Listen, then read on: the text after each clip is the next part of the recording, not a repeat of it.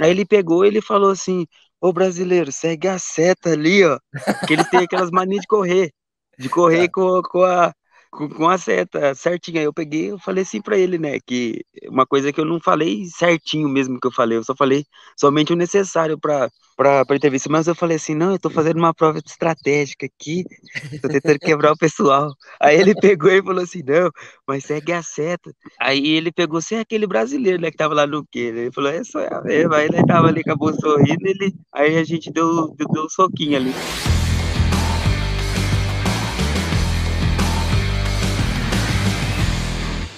Seja bem-vindo ou bem-vinda ao Corrida no Ar. Meu nome é Sérgio Rocha e eu tive o privilégio de trocar uma ideia com o Daniel do Nascimento, o Danielzinho, que fez 2611 na Maratona de Valência 2021. Danielzinho está no Quênia e conversamos sobre a prova, de como é treinar no Quênia, de ter plantado uma árvore com o Kipchoge, se vai entrar no time da NN, do Ugali, para que time ele torce e outras coisas. Muitas perguntas que eu fiz foram mandadas por pessoas que acompanham o Corrida no Ar no Twitter e Instagram. E eu queria agradecer a participação de vocês.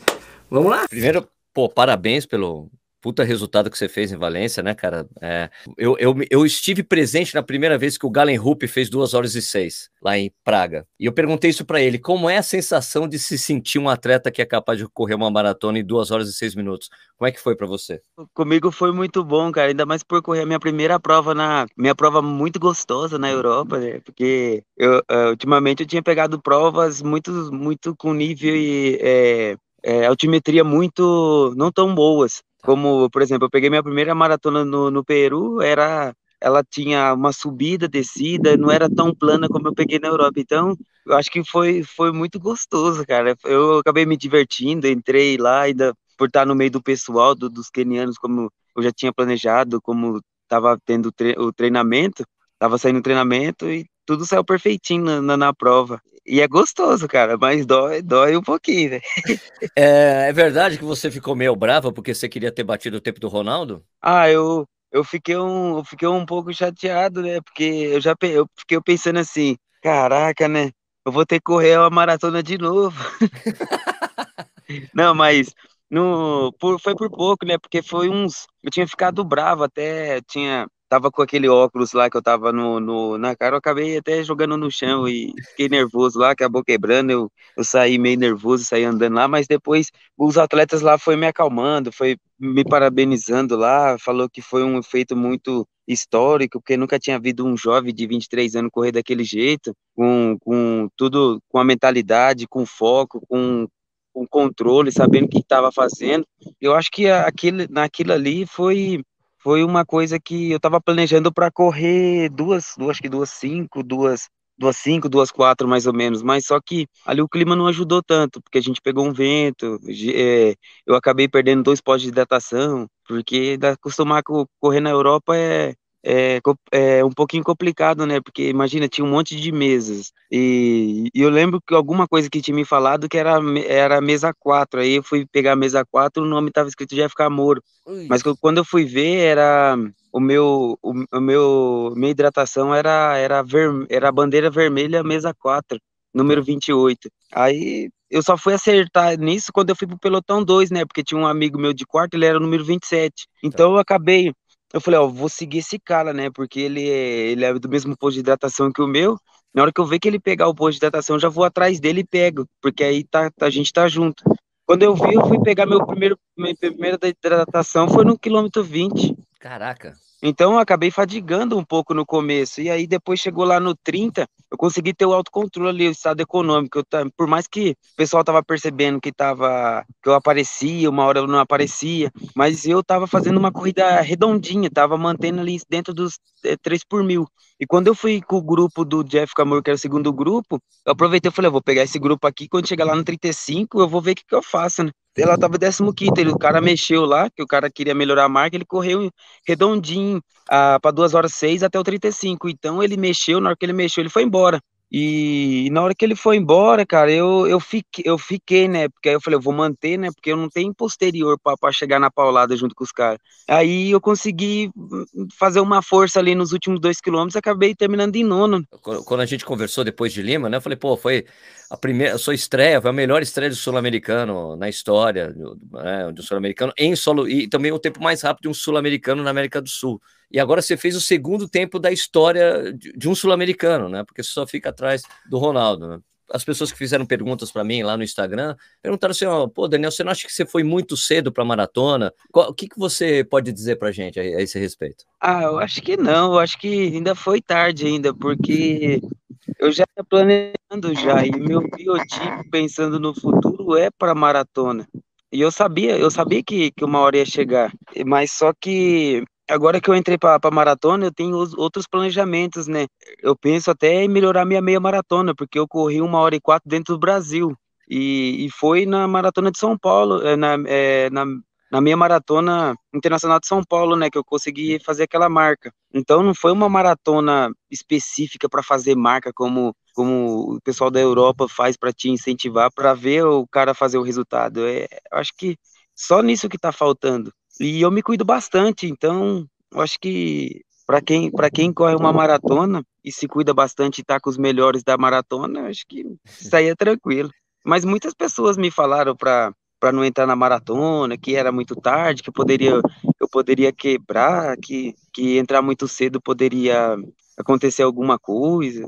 Mas eu, eu sempre gostei de ver o Kipchoge, essas coisas, sempre ficava observando tudo que ele fazia, que se ele lia livro também eu, eu queria fazer igual também.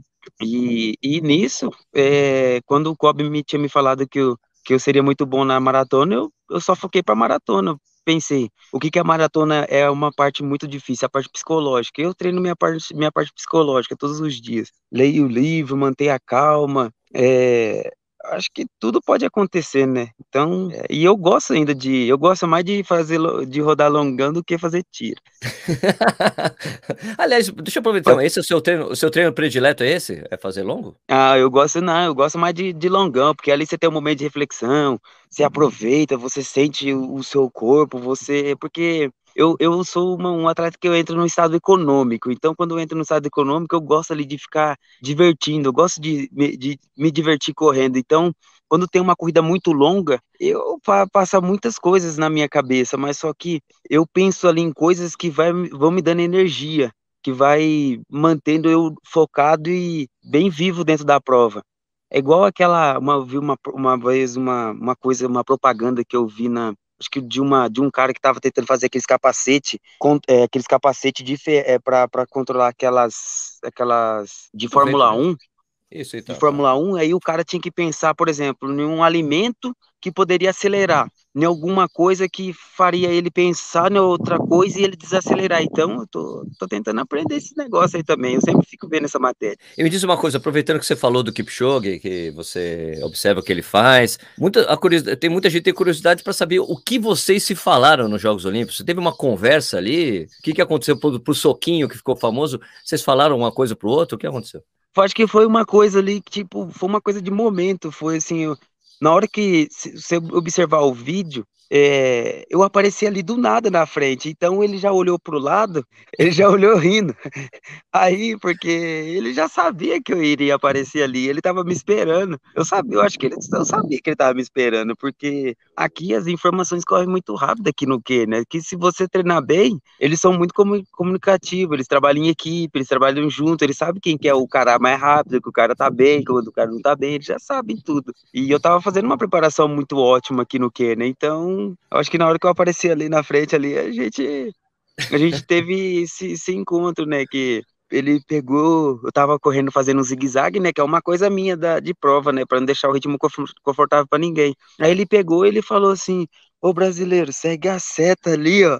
Que eles têm aquelas manias de correr, de correr com, com a com, com a seta certinha. Eu peguei, eu falei assim para ele, né, que uma coisa que eu não falei certinho mesmo que eu falei, eu só falei somente o necessário para para entrevista, mas eu falei assim, não, eu tô fazendo uma prova estratégica aqui, tô tentando quebrar o pessoal. Aí ele pegou e falou assim, não, mas segue a seta. Aí ele pegou, você é aquele brasileiro, né, que tava lá no quê? Ele falou, é só eu mesmo. Aí ele tava ali, acabou sorrindo, ele, aí a gente deu, deu, deu um soquinho ali. Tá, então é isso, é aquela coisa que, é, que você tinha me dito, né? No primeiro camp que você chegou no Quênia, o pessoal não conseguia correr com você. Te mandaram para outro, e até um dia que você conseguiu entrar num camp que o pessoal corre bem, que é com Poxa Lima, é isso, né? Pelo menos até então. Eu tava no camp, eu tava no camp e só tinha no. Quando eu tava preparando para São Silvestre, é, para São Silvestre, não, para para a Olimpíada, só tinha um cara aqui no campo que era muito forte, porque os outros tinham uns, é, não era tão níveis muito parecidos. Eu tava praticamente treinando, terminava sempre junto com esse cara que ele tem duas cinco, acho que se eu não me engano, em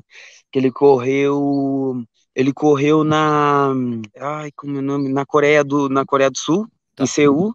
Aí a gente começou a trabalhar junto, a gente terminava, terminava o treino junto e ele iria representar a Coreia porque os outros coreanos eles tinham um nível não tão não tão bons, né? Porque eles fizeram é, duas nove, onze e eu tava treinando com um cara de duas quatro. O cara já tava, Show. o cara tava treinando para duas três, porque a tendência aqui no Kenya você treina sempre para melhorar, porque tudo pode acontecer de você lesionar. Então o atleta de alto de alto rendimento ele tá de e também do alto rendimento e também do alto nível ele tá sempre promício a, a lesões, a tudo. Mas o que o público espera é sempre o melhor dele também né?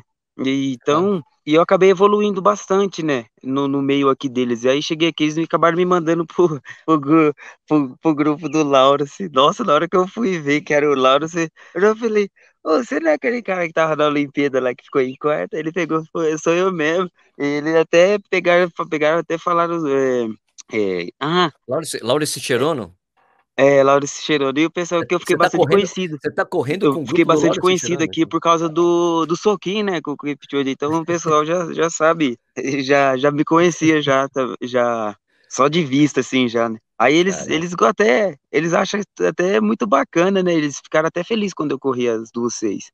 E com o grupo do Laurence, eu tenho até uns vídeos aqui que eu não publiquei nem nada, eu não, acho que eu nem vou publicar também. É, tem até um, uns vídeos de eu puxando os longão, tem uns vídeos de eu puxando os caras, é porque Legal, a gente tá sempre pode. buscando evolução, né? Então, eu gosto muito de trabalhar um pouco no silêncio. E como é que é treinar com os caras, com os kenianos, eh, Dani? O que, que é a principal diferença que você sentiu de treinar no Brasil e treinar aí com os caras? É que no Brasil, às vezes, você tem o costume, sabe, assim, ó, sabe quando você chega sozinho, que você é o único, que, sabe aquela coisa, não, não é tirando o mérito dos outros atletas, mas sabe quando você tá chegando rápido, você não, não tem ninguém te incomodando, sabe, o tempo todo. Esse que é o que, é, que, é, que foi a dificuldade que eu encontrei aqui no começo, porque é, no começo também bateu desespero desespero, né? Porque imagina, eu encontrei 30 melhor do que eu e é, 28 parecido comigo e, e, tinha mais 40 e tá tentando chegar no meu nível. Ali você sente um pouco ó, eufórico tudo, ali você fala, nossa, eu tô no meio desse pelotão, como que, como que eu quero um dia ser um melhor do mundo, sendo que aqui eu sou, eu sou, por exemplo, 230. Não sei se você me entende. Claro, claro. E essa, essa sensação que eu senti diferente no Brasil, porque quando você está acostumado a, a, vencer, você convive lá, lá com, a, com, a, vitória, depois quando você tem uma, é, uma mudança radical de, de, de, país também, e também de treinamento, e também de, de grupos, de, de pessoas até muito mais fortes do que você, que, que te obriga a você evoluir, isso que, que que faz que fez bastante diferença na, na, minha vida aqui no treinamento aqui no Quênia. E a dieta aí, cara? Você já tá acostumado a ficar comendo galho? Como é que funciona aí? Ah, o galho é bom, né? Oh, só pra você saber, por exemplo, eu pesquisei tudo sobre o Kipchoge, né? E a comida preferida dele é o galho. E o galho, eu fui pesquisar sobre o galho antes de vir para cá. O galho, ele tem muito carboidrato, ele tem todos os, os nutrientes que um atleta precisa. E ele é feito daquela farinha de milho branco. É como se fosse o cuscuz aí no Brasil. Sim, mas sim. só que um, é uma coisa mais, mais forte. E, e, aqui a gente come isso daí à noite, e quando a gente vai treinar de manhã, a gente não toma café, então tem uma sustagem. Tudo é uma, é uma coisa de prática e que eles têm aqui que eu acabei. No começo foi difícil, né? Imagina, brasileiro, né? Come três, quatro pão para ir treinar de manhã. Aí você. é, para ter um carboidrato no, no, no organismo para dar energia. Você chega aqui, eles trabalham essa parte de glicose, de, de treinar com o estômago vazio, de, de, de tirar a energia do músculo, essas coisas, e, e também você treinar de estômago vazio, sem nada. Aí entra a parte do suplemento, que é a parte do, da suplementação, que faz mais efeito no, quando você está treinando. Todos os treinos são em jejum? Todos os treinos são em jejum. E quando você tem uma baixa de glicose, tem uns quilômetros assim, é, quando você está treinando para maratona, até no longão, você tem que treinar todos os treinamentos em jejum aqui, que é a metodologia deles. E quando chega na. Quando chega na, na para treinar o longão, que é como se fosse uma simulação da maratona, a gente toma os suplementos baseado na, nas quilometragens da maratona. Por exemplo, 5, 10, 15, 20, 25. Ah, quando é 30, vai, a, a gente só vai até o 25. Cara, ó, o pessoal fez umas perguntas. Ah, não, tem outra pergunta essencial para fazer para você. A coisa do fortalecimento. Como é que é trabalhado aí, Dani? Eu já vi, eu lembro de ter visto uns vídeos, umas coisas diferentes, assim, mais simples, né, que vocês fazem por aí, né? É, na verdade, aquilo ali é correção de corrida que ele faz. Uhum. É, mas todos os dias a gente faz aqueles negócios que a gente encosta na parede, sabe? Aquilo lá. Se é bom, você já pega essa dica já. Que vai, que, que você fica posicionado ali reto, encostado com as costas na parede e, e mantém, e mantém o, os pés normais. Aí depois você coloca na ponta do pé e depois você ergue o calcanhar e deixa os, pés, os pés para cima. Isso é um, é um excelente é, para finalizar o, o, treinamento, porque eles focam muito no, no, músculo, no músculo pensando a longo prazo. É a mesma coisa de um músculo, sabe aquele músculo do cavalo que foi feito para corrida? É totalmente Sim. diferente aquele, aquele, aquele cavalo que foi feito para para andar a longa distância. Então, eles trabalham esse músculo, a correção do exercício, da, da para ter uma corrida econômica. E sobre os tá. exercícios, aqui eles trabalham muito o core, que é o core, por exemplo, para correção de, da postura que é aquelas pranchas, as laterais, o, os abdominais. Não sei se já chegaram a ver vídeo do, do Kipchoge também que o pessoal também sempre acompanha ele, vê aquele, aquela do, do banquinho que ele sobe, desce, sobe, desce, sim, sobe, sim, desce, sim. e fica é. nisso daí mais ou menos quase duas horas, uma hora fazendo esse negócio. Isso é um trabalho cardio, mas também pensando na frequência de corrida. É uma, né? uma coisa que é muito excelente para maratona, né? Das perguntas que o pessoal fez para mim, para pedir para perguntar para você, pediram para perguntar para saber qual é o time que você torce. Ah, hein? Não, eu mesmo, desde criança, cara, o meu pai, ele sempre. Ele ficava com uma camiseta verde, né? E foi a única lembrança que eu tenho dele. Ele acabou tendo problemas, é, problemas psicológicos e acabou sumindo, né? E, mas não sumindo assim de, de sumir, sumir. Ele, ele acabou tendo problema psicológico e saiu pela rua andando. Então, praticamente não, eu não, não tive um, uma boa lembrança assim com meu pai. Mas a única coisa que eu lembrava é quando ele ficava, quando ele ficava falando dali porco e tudo aí, mas então foi que eu, que eu acabei torcendo pro Palmeiras, é a única lembrança que eu lembro dele. E tem dia assim que eu vou que eu vou assistir jogo do Palmeiras, eu nem às vezes eu tenho até que sair porque sente falta um pouco, né? Claro, claro. É uma coisa, é uma, uma coisa, uma lembrança boa que você tem do seu pai, né? Então. Ele andava sempre com a camiseta do Palmeiras, né? Então eu tenho esse costume também de ficar andando para lá e para cá. Agora que eu tô, é porque eu tô na entrevista aqui agora, né? Eu tirei até a camiseta, mas eu guardei ali. Eu sempre tô andando ali. Por não, porque ele era conhecido lá na minha cidade lá o pessoal, onde que ele vinha, ele andava com aquela camisa do Palmeiras, que era da, da Parmalat e, da, e aquela da verde limão da Fiat. E o pessoal é. ficava zoando ele, lá já, lá, lá veio o Vargalume lá já. Então. Dani, você tinha falado para mim algum tempo atrás, quando a gente conversava, que você pretendia morar no Quênia mesmo, para continuar treinando aí. Essa ainda é a sua intenção? Não, essa daí sempre foi a minha primeira intenção. Depois, acho que desde quando eu, desde quando eu fui para Guidina, cara, eu acho que foi na Guidina que eu decidi, porque eu saí, eu tava muito treinado, eu treinei muito e quando eu cheguei lá eu não, não tive um resultado. E eu falava, cara, o que que esses caras têm que eu não tenho treino pra caraca?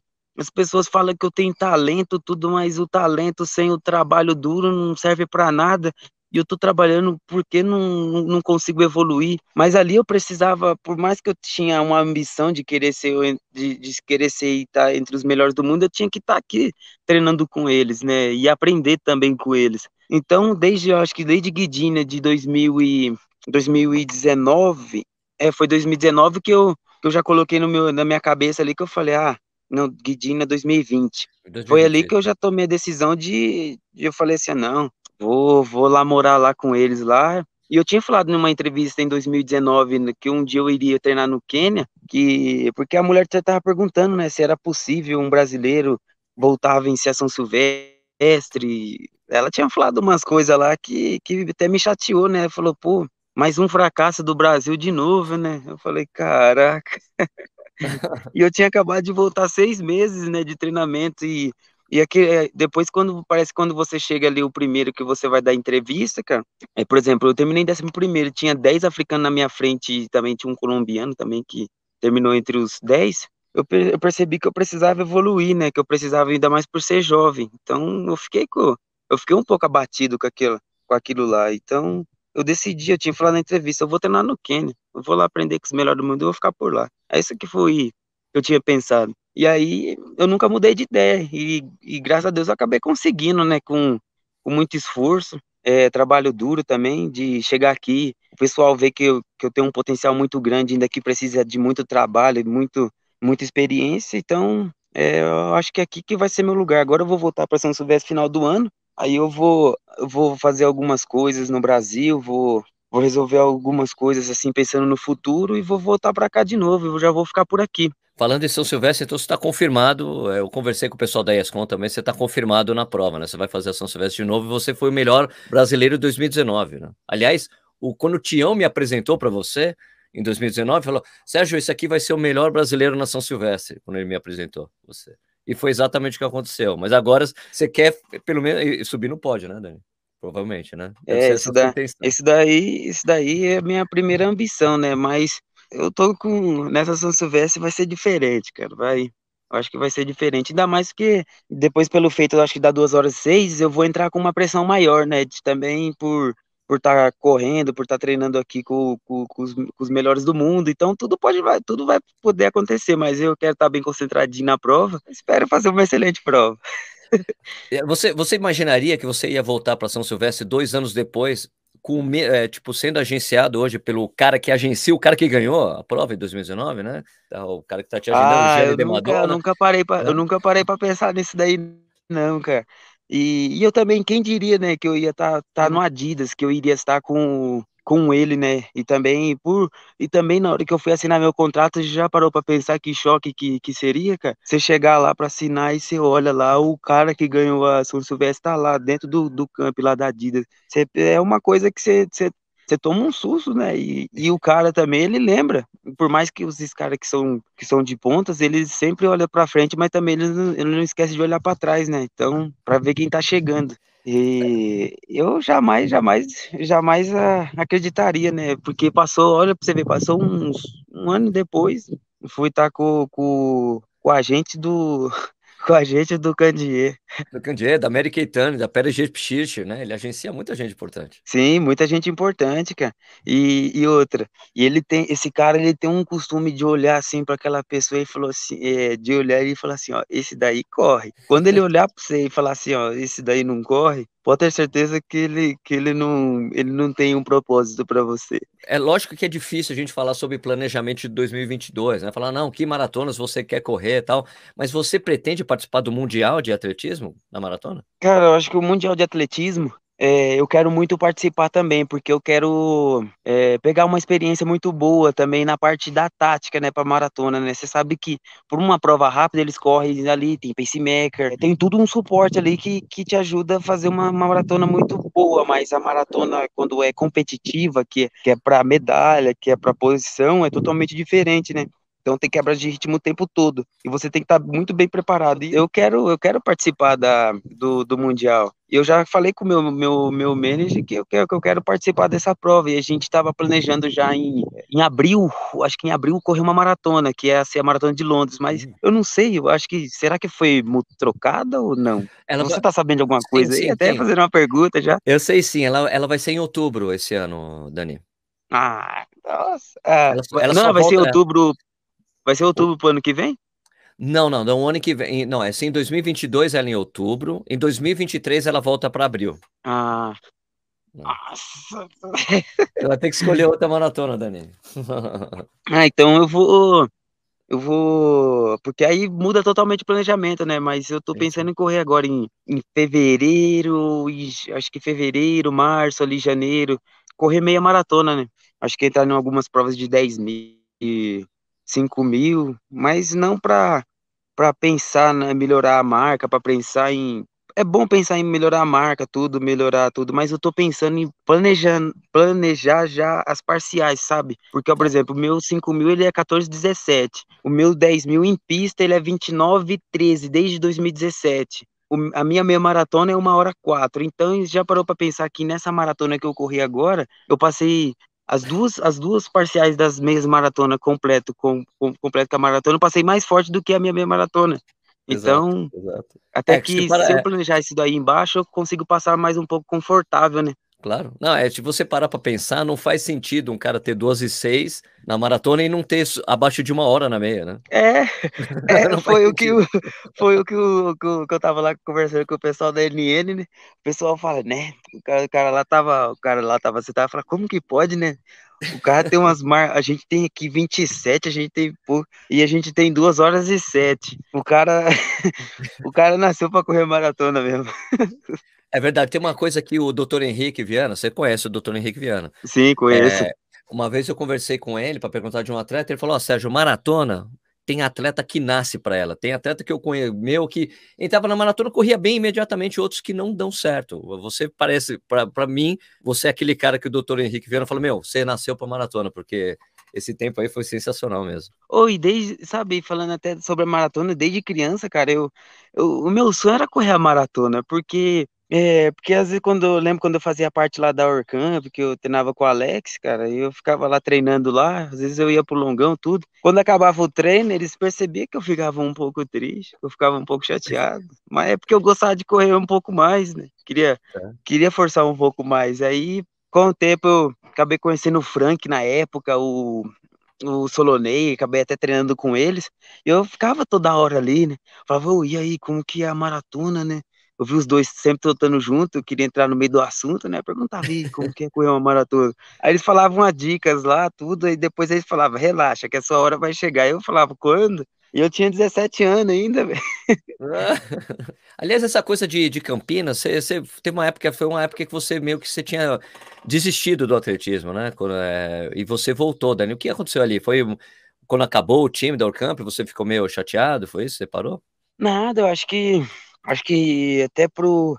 Aquilo lá, eu acho que eu tinha um sonho, né, de ir pra, B, pra B3 na época, quando acho que tinha finalizado tudo. E, e eu via, né, que, que aquilo tudo que, que eu tinha treinado, tudo aquelas coisas, eu, eu até fiquei um pouco meio. Eu fiquei um pouco chateado, fiquei um pouco abatido, né? Então, uma, é quando, sabe quando você vê que você passa assim, você vê aquela pessoa rindo, você passa assim, você vai nos bairros, você vê as pessoas rindo, vê a pessoa feliz, mas você olha que as pessoas estão só só rindo, só só demonstrando só.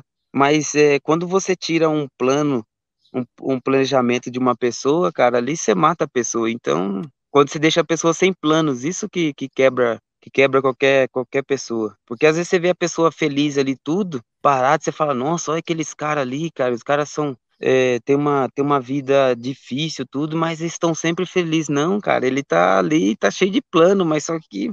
Tá, então tá... O, plano que você tinha traçado pro seu objetivo ali, daí ele morreu ali com você ali naquela hora, quando acabou a B3. É, então. ele morreu. Mas Deus ele é tão maravilhoso, eu acho que tudo tem um tempo, né? E olha para você ver, passei, acho que um ano depois eu fui para eu fui para passou um ano depois eu voltei para minha casa, seis meses depois eu fui para eu fui para BDA da BDA eu já acabei, da BDA eu já acabei fazendo uma entrada ali no clube, né? Porque o clube na região não estava tava, tava crescendo ainda, por mais que eles tenham 10 anos de clube, eles estavam estavam crescendo por formações. E aí eles acabaram me conhecendo ali, a gente trabalhamos juntos ali até um certo momento e, e acabou colhendo os frutos no, no início, mas aí acabou eu retornando para o esporte de vez, né? Porque eu entrei focado ali naquele começo, sofri bastante, acho que dois, dois anos de treinamento, porque até você voltar como você era antes, você ter uma noção, a sua perna entender que você tem que correr forte. Acostumar com o sofrimento de novo. Ixi. Opa, a entrevista teve uma breve interrupção porque acabou a bateria do celular do Daniel. Bora, bora continuar. Vamos continuar da, gente, da onde a gente parou. A gente tava falando que você teve que acostumar com a dor de voltar a treinar, né? Dois anos com a BDA, até conseguir as pernas voltarem a entender que você tinha que sofrer. Foi aí que a gente parou.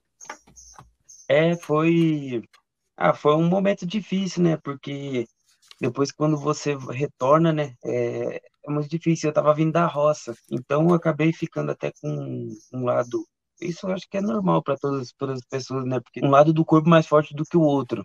E o meu ficou muito mais forte, né? Porque eu carregava sempre, acho que do, é, desse lado, do lado direito, sempre carregava aqueles, aqueles negócios que chama balaio. E aí a gente carregava aqueles balaios de mandioca e a gente tinha que levar até o bag lá, que ficava um negócio muito enorme. E aí eu fazia muita força, né? Com esse lado do corpo. Então, demorou um pouco até para alinhar o corpo ali certinho. Ainda tem, tem uns probleminhas ainda que que falta consertar. Não, eu não tô 100% ainda.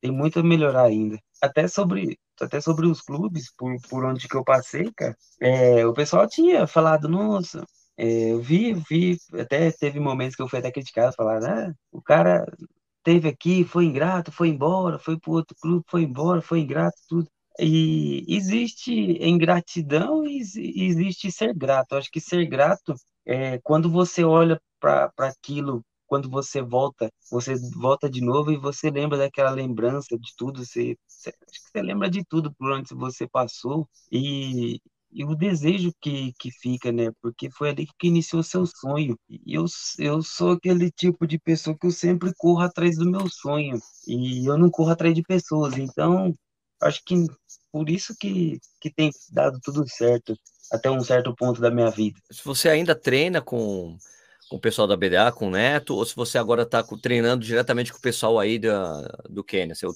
seu treinador é queniano ou são treinadores quenianos? São muitas pessoas? Como é que funciona? São, são, treina, são muitas pessoas, são treinadores quenianos. Então, é, agora eu tô, tô com o pessoal aqui, tô com, tô com o time daqui agora. E a BDA, é, é, até mesmo em dezembro, eu recebi uma, uma até uma tinha recebido lá uma coisa lá de para mim lá para fazer a transferência de para outro clube. Eu acho que eu, eu, eu tô muito feliz, né? Porque agora eu vou eu vou acho que é, porque agora eu não vou pertencer a mais o clube da BDA. Eu vou eu quero quero voltar lá, acho que para minha cidade, cara, é, porque sempre quando eu tava aí depois da Olimpíada, eu tive tive uns momentos, acho que é, tive uns momentos difíceis, um momento que porque imagina você acaba de vir de uns Jogos Olímpicos, acontece aquilo, você está bem preparando, você planejou muitas coisas e não foi aquilo que você tinha planejado que poderia ter acontecido na prova. Né? Então eu acabei ficando chateado, então tinha que mudar, né? Tinha que não só mudar eu perfeitamente, também as pessoas que estavam à minha volta, tinha que mudar muita coisa para para minha questão da evolução. Então eu acabei para mim, eu precisava me reencontrar, né? Porque eu fiquei um pouco depressivo, fiquei um pouco triste porque lidar com o alto rendimento, né? Você tem que ter uma cabeça muito forte cada dia, né? E aí eu fui para fui para Paraguaçu, fiquei lá o tempo lá para para ver de onde que eu saí, o sonho que eu tive como atleta de chegar aos, Jogos Olímpicos também. E depois eu fui para passei em Bauru, aí vi lá também, fui lá na pista é, à noite, tudo, ficava olhando. É, às vezes bate, passa um filme, né? Quando você começa uma etapa da sua vida. Dali de Bauru já fui para Campinas. Alguma coisa que ninguém sabe. Eu entrei, eu entrei lá na pista lá de, de, de, Campinas lá à noite, mas só que não na parte de dentro lá, porque é proibido. Eu fiquei, fiquei ali na parte de fora ali, só observando assim de longe a pista, tudo. Depois daí eu vim para São Paulo, fiquei treinando com o pessoal lá na, na ciclo lá. Aliás, tem esse, essa pessoal... coisa, tem um, tem um amigo, um amigo que a gente tem em comum que mandou uma mensagem falando que você só conseguiu esse 12 e 6 aí porque você foi treinar com ele, com o Bruno Levinho. É que a ciclovia deixou é. mais rápido. Não, eu, né, ele, é, ele é brincalhão, pô. A gente. Porque eu ia lá pro. pro é, porque eu precisava me encontrar, né? Eu tava um pouco triste. Aí eu vi aquele, aquele pessoal lá cheio da energia, aquele pessoal lá da ciclo, todo mundo acordando cedo naquela vibe muito doida. Aí encontrei com eles ali e eu, e eu, tava, eu tava no momento que eu tava fazendo base, né, aqui no, lá no Brasil. Então eu tava fazendo umas rodagens, por exemplo, eu tava fazendo umas rodagens duas horas, duas horas de rodagem, duas horas e dez, ou um dia eu tinha que rodar uma hora, uma hora e dez, mais ou menos. É, e era bem leve, que eu tinha que treinar mais a parte da capacidade aeróbica, não não anaeróbico. Então, eu aproveitei ali para estar ali junto com eles, né? Então, foi aquilo ali que acho que, que ajudou bastante também por estar perto da Grazi, né? Porque a gente se a gente começou um relacionamento agora e a gente tá no começo de tudo. E até percebi que ela tá dando, tá correndo para Corre muito a Grazi, corre muito. É, corre muito. Mas o, o Bruno Levi, a gente sempre tá fazendo uns vídeos engraçados, sabe? E às vezes eu, eu ele tem um, eu vejo nele, cara, ele tem uma, é, sabe, ele tem uma, uma animação, um jeito assim bacana, cara. E, e ele é um cara engraçado. Só de você olhar para ele, você já começa a dar risada. É verdade. Então... ele olha daquele jeito para você, você já tá rindo. Você já tá rindo. Então, às vezes eu ficava mandando assim pra ele, eu falei, oh, faz esse vídeo aqui, cara, eu acho que vai, combina muito com a sua cara. você foi esses dias lá, né? Você tá em Capitagate, foi lá no, no, no camp da NN, aí você foi plantar uma árvore com o Kipchoge, tirou foto com ele, até geraram alguns rumores que você estaria indo para a NN, mas você tá com a Adidas. Explica pra gente como é que foi aquele encontro. Caraca, eu mesmo, na hora que eu encontrei com ele, eu não sabia nem que, o que fazer, pô. E aquilo ali foi, foi incrível, até fiquei um pouco tímido, sabe? Ele me parabenizando bastante sobre a minha marca que eu tinha feito, duas horas seis em Valência, e alguns atletas tinham falado de mim para é, tinha falado de mim para ele, eu corro bem focadinho, certinho, e até na quando eu vi ele chegando, cara, eu falei, caraca, eu falei, nossa, você, você fica, você espanta, né? Porque, pô, o cara que você se encontrou com ele na Olimpíada, porque eu, depois da, do, dos Jogos Olímpicos, eu não encontrei com ele, ele saiu de Sapporo, foi para para Tóquio, depois pegou a, a, recebeu a medalha olímpica, ele já tinha que estar para o Quênia muito rápido, né? Porque para ser recebido pelo presidente. Né? Então a gente não teve esse encontro, foi foi um encontro ali de, de momento. E aí ele me deu aquela, aquele presente da camiseta do Eliud e me deu essa, essa pulseirinha aqui, ó. Ele, ele é do Eliud Kipchoge. Tá. Eu vejo aqui, ó. Eliud Kipchoge. Sim. Aí ele até aqui, ó. Aquela, aquela da, do que ele fala no sobre... Rio Limited, né? Nenhum humano é limitado. É, e aqui tem a marca dele de 1 hora 59 e 40, naquela maratona não oficial. Então, e foi ele que colocou. Agora ninguém tira isso aqui, não.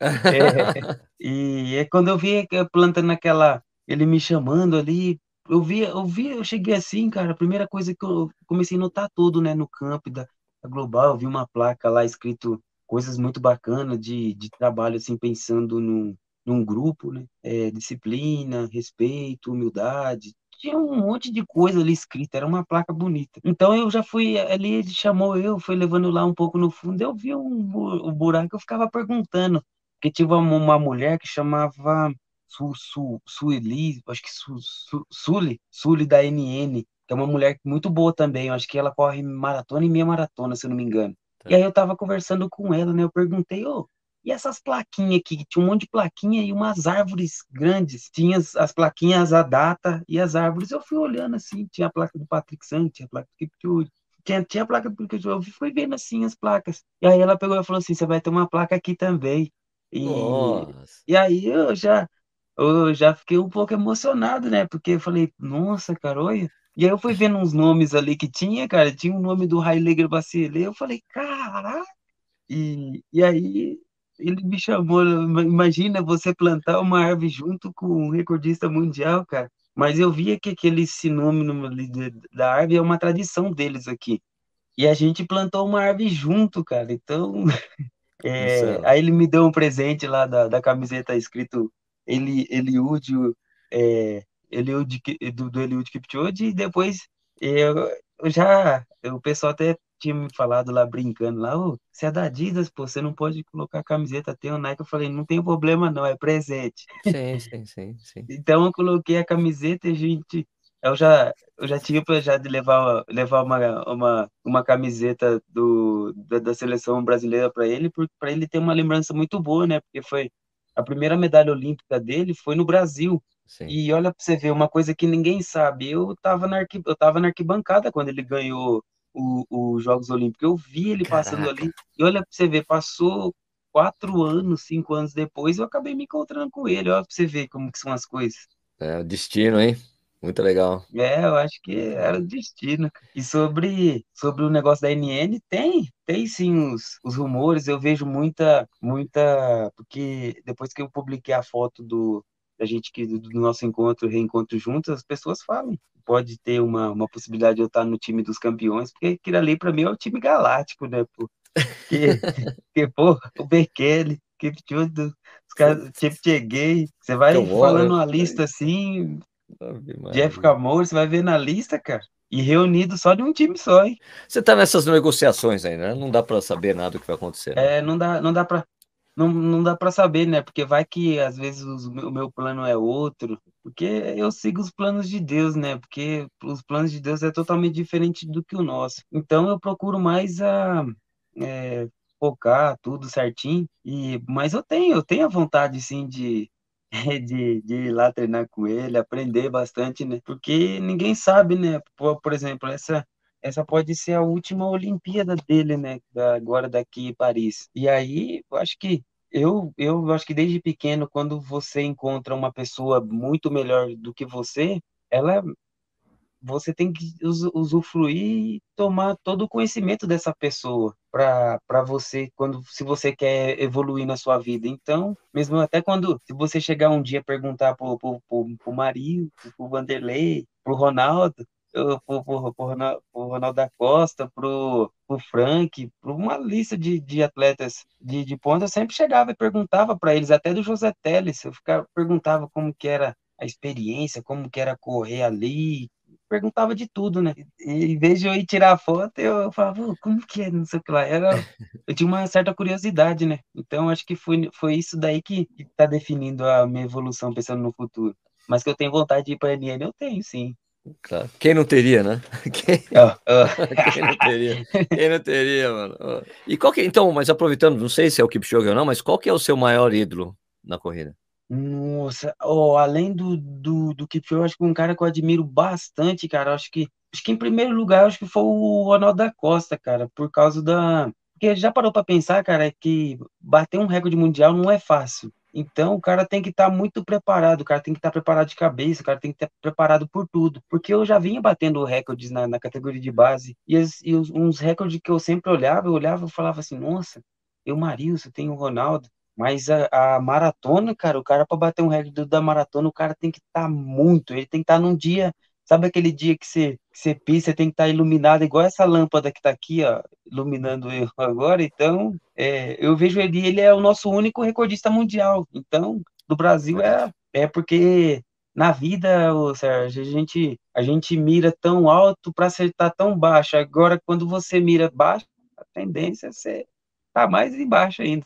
Agora, só para fechar, Dani, eu queria que você desse um conselho para para os corredores? Né? Qual o seu maior conselho que você daria para quem corre, quem quer atingir seus, os seus objetivos? Qual que é o seu conselho? Eu acho que do, vou falar, acho que do objetivo, cara, que eu tive de, de vir para cá aprender com os melhores do mundo. Eu acho que isso não é ter ambição, tudo, mas é ter a humildade no coração de, de aceitar que existe pessoas melhores do que a gente. Então, igual eu falo, não é por, por estar aqui no Quênia com os melhores do mundo, por exemplo. Se os melhores do mundo fossem na China, você pode ter certeza que eu, tá, que eu ia tentar dar um jeito de estar lá com eles também, no, na prova que eu faço. Eu acho que quando a gente tem, a gente pensa em buscar conhecimentos, buscar é, na questão da evolução, focar mais na evolução do que em dinheiro, do que as coisas desse mundo, cara, tudo na sua vida se torna muito mais feliz e fazer aquilo que ama, né? Porque às vezes você não faz aquilo que você ama, às vezes você vive